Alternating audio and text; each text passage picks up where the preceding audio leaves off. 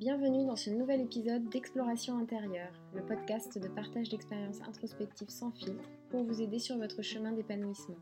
Je suis Pauline Legrand, entrepreneur, conférencière, yogini et coach, et après six ans d'exploration, j'ai créé ce podcast pour vous raconter chaque mercredi mes découvertes ou celles de mes invités et vous présenter les outils concrets qui nous ont aidés, vous dévoiler nos challenges, nos prises de conscience et nos évolutions. Tout ça en toute transparence pour vous inspirer à cheminer vous aussi vers une vie plus libre et alignée à vos aspirations profondes.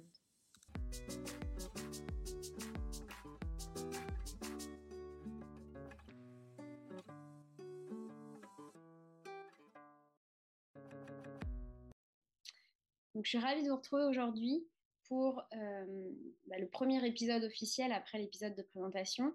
Euh, et euh, cet épisode, j'avais envie de le faire sur la philosophie du yoga, puisque c'est ce, qui est, ce qui constitue les fondations, moi, de mes enseignements et de ce que je transmets, et de, des outils que j'utilise dans mes accompagnements.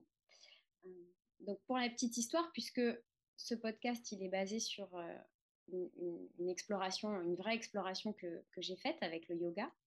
Euh, donc mon histoire avec le yoga, euh, ça a été une rencontre. Euh, donc quand j'ai quitté Paris en 2017 et que je ne savais pas du tout ce que j'allais faire de ma vie, je suis partie voyager. Je pense qu'on aura l'occasion d'en reparler dans le podcast. et au cours de mon voyage, je suis arrivée en Nouvelle-Zélande et la vie a fait que j'ai euh, choisi de faire du bénévolat en Nouvelle-Zélande. Et le premier endroit où j'ai fait du bénévolat, ça a été un centre de yoga qui s'appelle Kawai Pura Pura, près de Auckland, euh, qui m'avait été conseillé d'ailleurs par une amie d'amis qui travaillait dans la mode, donc six mois plus tôt, qui m'avait dit oui, tu vas voir, tu peux rester euh, deux semaines là-bas et puis après tu bouges, tu pourras explorer le pays et tout ça. Et donc, j'arrive euh, pour deux semaines. C'était en janvier 2018. Euh, et finalement, je suis restée euh, trois mois. Trois mois parce que bah, j'ai vraiment découvert ce que c'était le yoga à ce moment-là. Le yoga avec un grand Y et pas seulement les postures qu'on fait sur son tapis. Et c'est ça que j'ai envie de vous partager aujourd'hui. je vais essayer de ne pas trop m'éparpiller et que l'épisode de podcast ne dure pas trop longtemps, mais je pourrais en parler des heures en fait de la, du yoga et de sa philosophie. Euh, et donc en Nouvelle-Zélande, euh, bah, j'ai participé évidemment à des cours euh, d'asana, donc de posture, mais aussi des conférences, des cours de philosophie. On a organisé le Festival international de Auckland. et puis on a même organisé aussi le, un festival sur la, la terre, la terre-mer, Festival de la Terre Sacrée, où là, j'ai aussi pu découvrir le chamanisme, par exemple, euh, les pratiques énergétiques, etc. Donc aujourd'hui, je vais me concentrer sur le yoga, mais pour vous dire que ça a été vraiment euh, bah, une découverte, parce que moi, je connaissais le yoga euh, un petit peu comme la plupart des gens, je pense, c'est-à-dire comme une pratique vraiment physique et sportive. J'avais fait peut-être deux, trois cours dans des salles de sport à Paris avant de partir mais je me rendais pas compte en fait de la dimension euh, holistique, donc globale et euh, spirituelle aussi euh, du yoga. voilà, donc j'ai été bénévole pendant trois mois dans ce centre et puis un des profs que, que j'adorais et que je trouvais vraiment bon m'a conseillé son école en Inde, là où il avait été, lui, lui était formé au yoga. et donc c'était à Mumbai. Donc je suis, après la Nouvelle-Zélande, je suis allée en Inde pour me former au départ pour moi mieux comprendre, toujours dans cette idée d'explorer, et sans avoir vraiment l'idée que j'allais transmettre après le yoga. J'y allais vraiment pour moi, pour avoir une expérience d'introspection, pour en apprendre plus sur moi, etc. Donc ça a été trois mois de formation. Donc c'est une formation de 900 heures délivrée par le Yoga Institute. et là, je viens de retrouver le planning. Je l'ai sous les yeux, je le montre pour les gens qui nous regardent sur YouTube. C'était vraiment intensif. On commençait le lundi matin à 6h30 et tous les jours euh, jusqu'à 20h, on enchaînait les cours, euh, samedi compris. Euh, et, je, vois même sur le planning qu'on avait trois quarts d'heure de pause le midi. Je me souviens même plus en fait de l'intensité du truc. tellement c'était passionnant en fait de, d'apprendre et, de, de voir vraiment un nouveau monde qui s'ouvrait à moi. Voilà. Et donc, ce que je voulais vous, partager, c'est que euh, ça a été une vraie euh, thérapie en soi, en fait, ces trois mois. c'est cette démarche-là du yoga, c'est vraiment une démarche de guérison. mais c'est pas une thérapie au sens on arrive avec un, problème, comme on arrive chez son psy avec quelque chose, un sujet sur lequel on voudrait, duquel on voudrait parler, sur lequel on voudrait échanger. C'est plus un chemin, en fait, c'est un chemin vraiment de découverte de soi grâce aux outils du yoga, grâce à la philosophie appliquée dans la vie quotidienne, qui fait que au fur et à mesure, il y a des guérisons qui se passent. Et c'est pour ça qu'on parle de yoga thérapie. et ça a vraiment été mon cas donc, qu'est-ce qui m'a aidé concrètement? Ce que je voudrais vous partager aujourd'hui, c'est euh, la philosophie Samkhya, dont on parle peu, euh, j'ai l'impression, euh, dans les cours de yoga.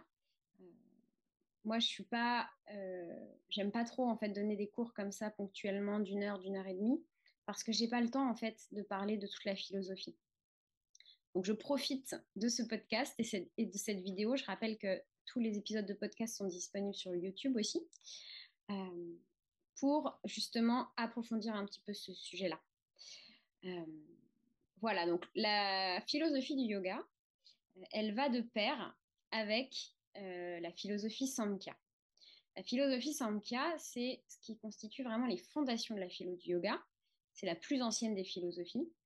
Samkhya, en sanskrit, ça signifie correct ou approprié.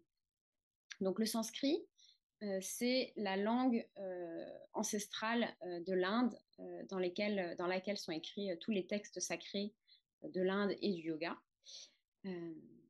Et donc la philosophie Samkhya, c'est une philosophie qui est logique.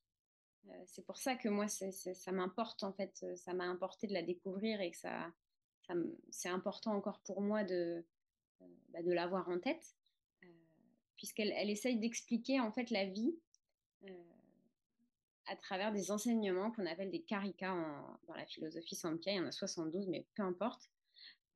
Et, surtout, ce qu'elle fait, cette philosophie, c'est qu'elle tente de cartographier en fait euh, l'être humain, la vie en général, mais l'être humain aussi, du coup, avec, euh, avec 25 concepts. Donc c'est ça que j'ai aussi de vous expliquer.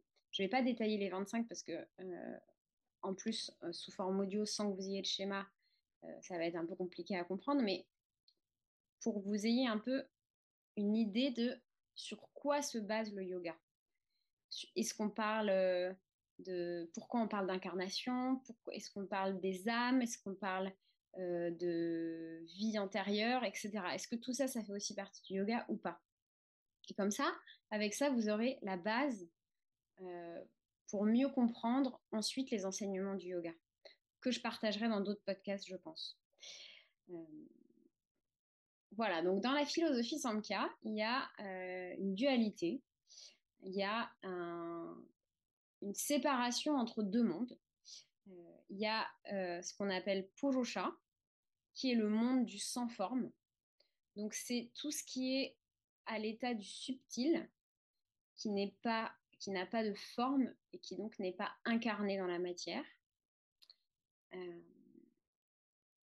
versus Prakriti, qui est le monde de l'incarnation, le monde de la matière. Donc, il faut, imaginer, il euh, faut que vous imaginiez que vous vous demandiez, là, en tant qu'être humain aujourd'hui, qu'est-ce qui fait que vous êtes vous? Qu'est-ce qui fait que vous pouvez regarder cette vidéo, la comprendre, la percevoir ou écouter des sons, etc. Euh, et en fait, la philosophie Sankhya, ça permet d'expliquer ça, en fait, de quoi on est constitué, tout simplement.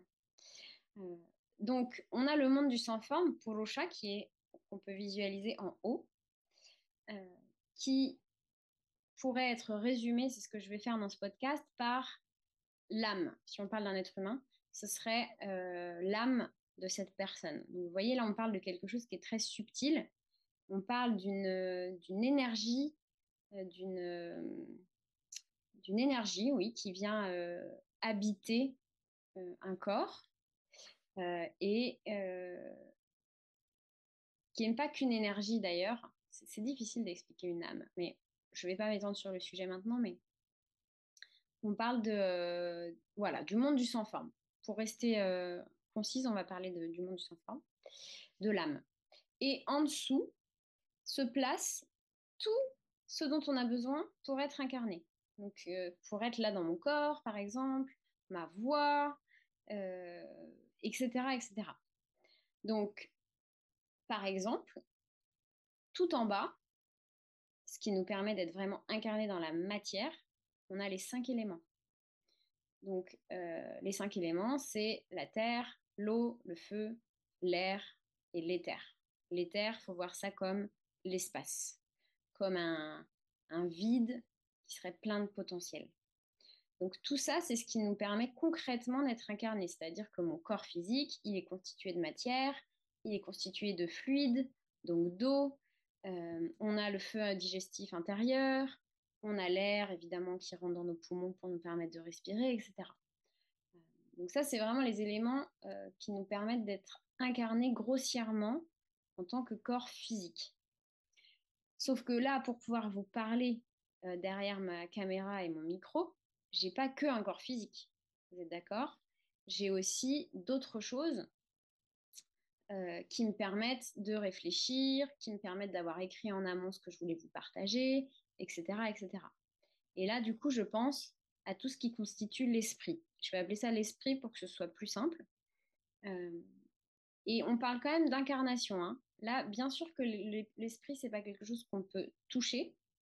Euh, c'est pas de la matière au sens propre mais c'est quand même dans la philosophie, dans la Samkhya, ça fait quand même partie de Prakriti, qui est le monde de l'incarnation.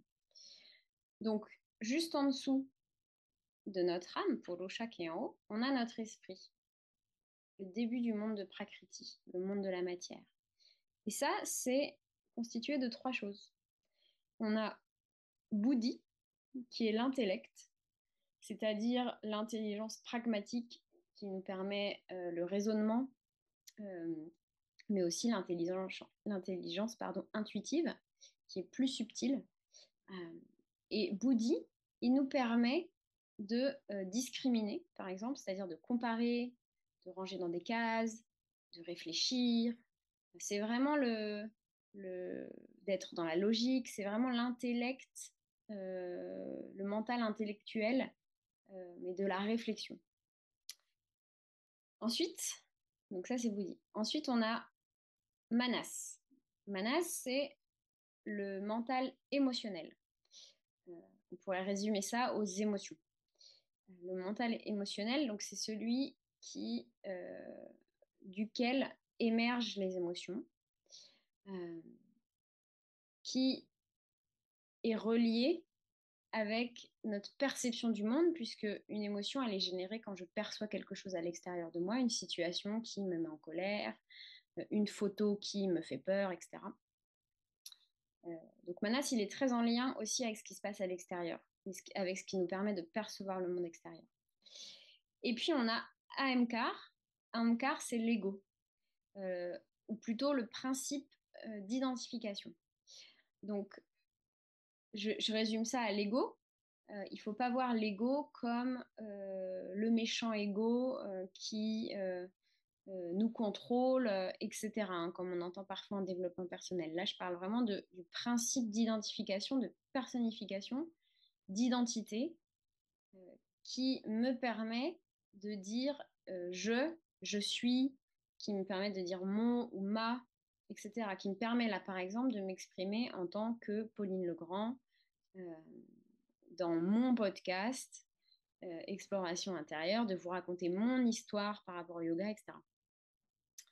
Euh, ça, c'est ce qui nous permet voilà, de vraiment avoir une identité dans notre incarnation quand on s'incarne sur Terre. Voilà, et entre l'esprit et la matière qui constitue vraiment le corps physique, on a les cinq éléments pardon, qui constituent vraiment le corps physique.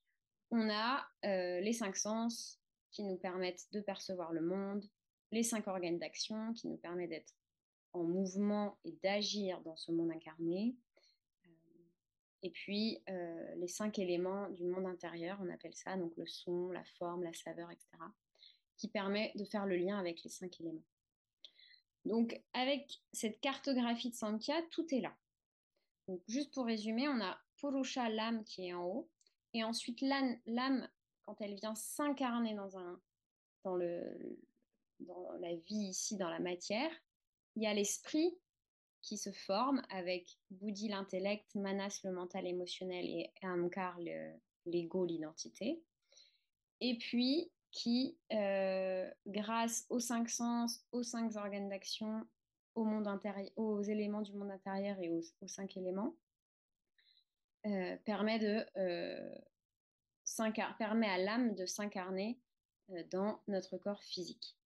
Voilà, donc il faut vraiment voir par exemple la naissance comme l'énergie, l'âme qui descend du haut de Purusha et qui vient s'incarner dans le Prakriti jusqu'à au corps physique constitué des cinq éléments. Et puis la mort, du coup l'inverse, la désincarnation, c'est-à-dire quand le corps physique commence à dépérir et que il nous reste encore l'esprit, et puis qu'à un moment, même l'esprit nous fait défaut, et jusqu'au moment de la mort du corps physique vraiment, euh, et du corps mental, euh, et la désincarnation et le retour à Purusha, à l'âme. Voilà, faut voir, c'est vraiment cette, euh, cette descente sur terre et cette remontée euh, dans le ciel, à la mort. Voilà, je ne sais pas si ça vous parle tout ça, mais en tout cas, ce qui est important, euh, c'est que vous voyez sur quoi le, la philosophie du yoga se base. C'est-à-dire que la philosophie du yoga part du postulat que effectivement il y a le monde des âmes ce qu'on appelle le divin, ce qu'on appelle la vie, ce qu'on appelle l'univers, ce qu'on appelle Dieu, c'est comme on veut. Mais en tout cas, vraiment, cette euh, réalité supérieure, euh, dont on reparle évidemment dans les enseignements du yoga. Je, parle je, pense au Yoga Sutra. je dédierai un podcast, je pense, exprès là-dessus, parce qu'il y a tellement de choses à dire. Euh, mais en tout cas, voilà, l'existence de ce divin, de cet océan d'existence, etc. Euh, par lequel d'ailleurs on est tous reliés. Et la, croyance, la, croyance, oui, de, du monde incarné, qui n'est finalement pas la seule réalité, puisqu'il y a aussi la réalité du monde désincarné, et donc du monde des âmes, et donc aussi de tout ce qui peut s'y passer, des connexions entre humains, des connexions aux vies antérieures, de l'espace-temps modifié, etc., etc.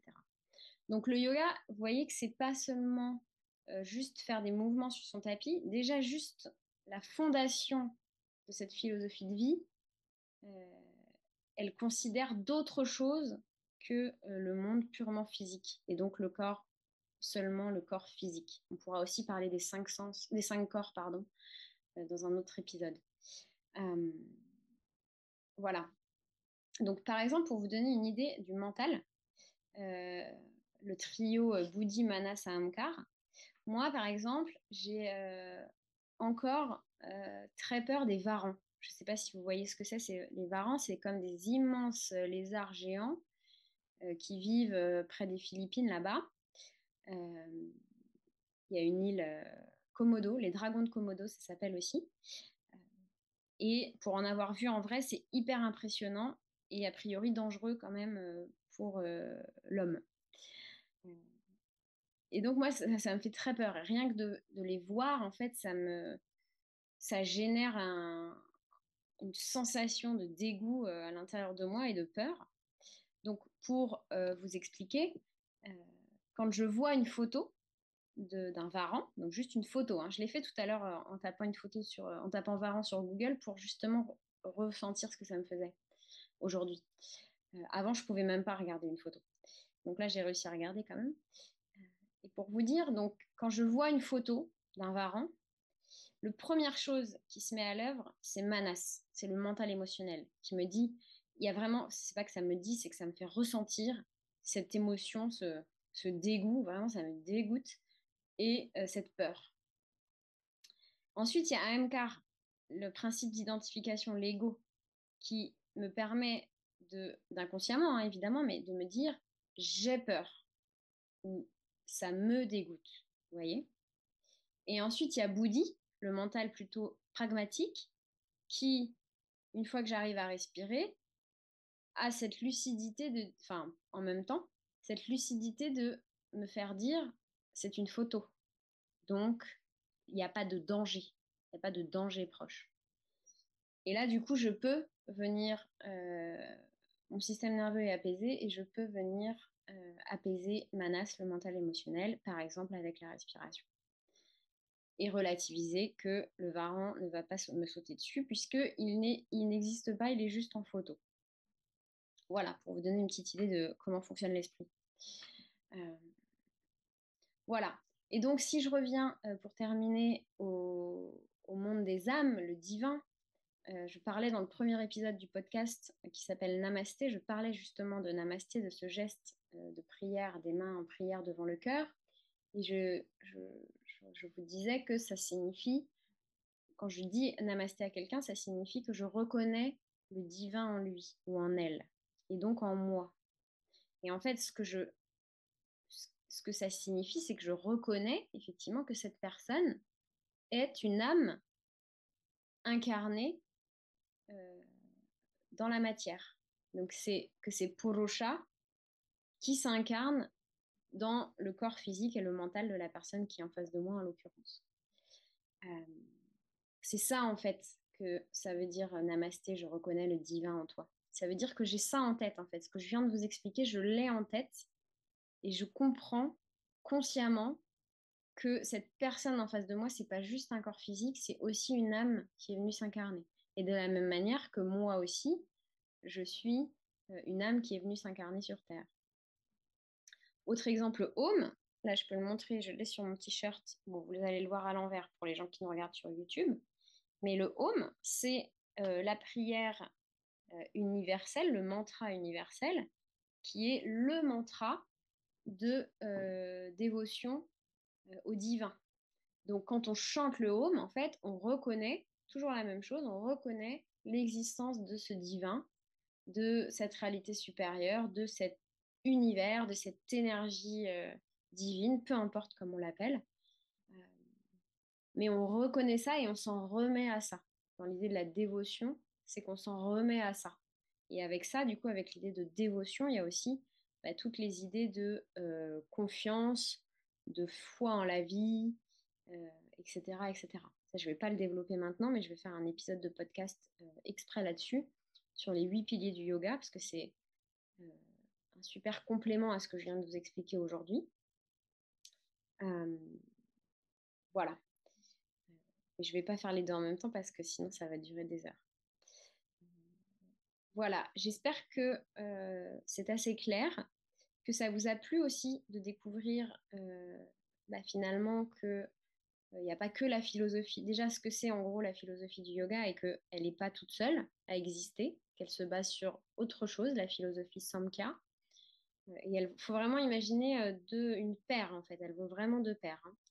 L'une ne peut pas exister sans l'autre. L'une explique euh, la structure de l'autre et l'autre s'appuie sur, l'autre pour,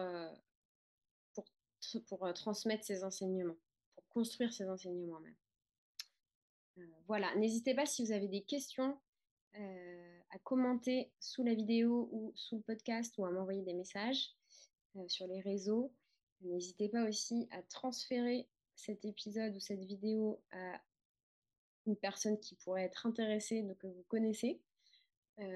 moi, j'essaye de diffuser au plus possible ces concepts philosophiques pour que les gens se rendent compte que ce que c'est vraiment le yoga avec un grand Y, euh, et que les enseignements ne soient pas dilués euh, dans une pratique qui, euh, qui, résumerait le yoga à juste une, pratique physique. Parce que c'est vraiment dommage et finalement on pourrait ne même pas mettre les pieds sur son tapis et faire du yoga quand même à chaque minute en fait. voilà, donc moi je j'essaie vraiment de transmettre ça et, n'hésitez pas aussi à noter le podcast ou à liker la vidéo. Si ça vous a plu, ça va m'aider à justement diffuser ce message. Je vous remercie pour votre attention et je vous dis euh, à bientôt pour un prochain épisode.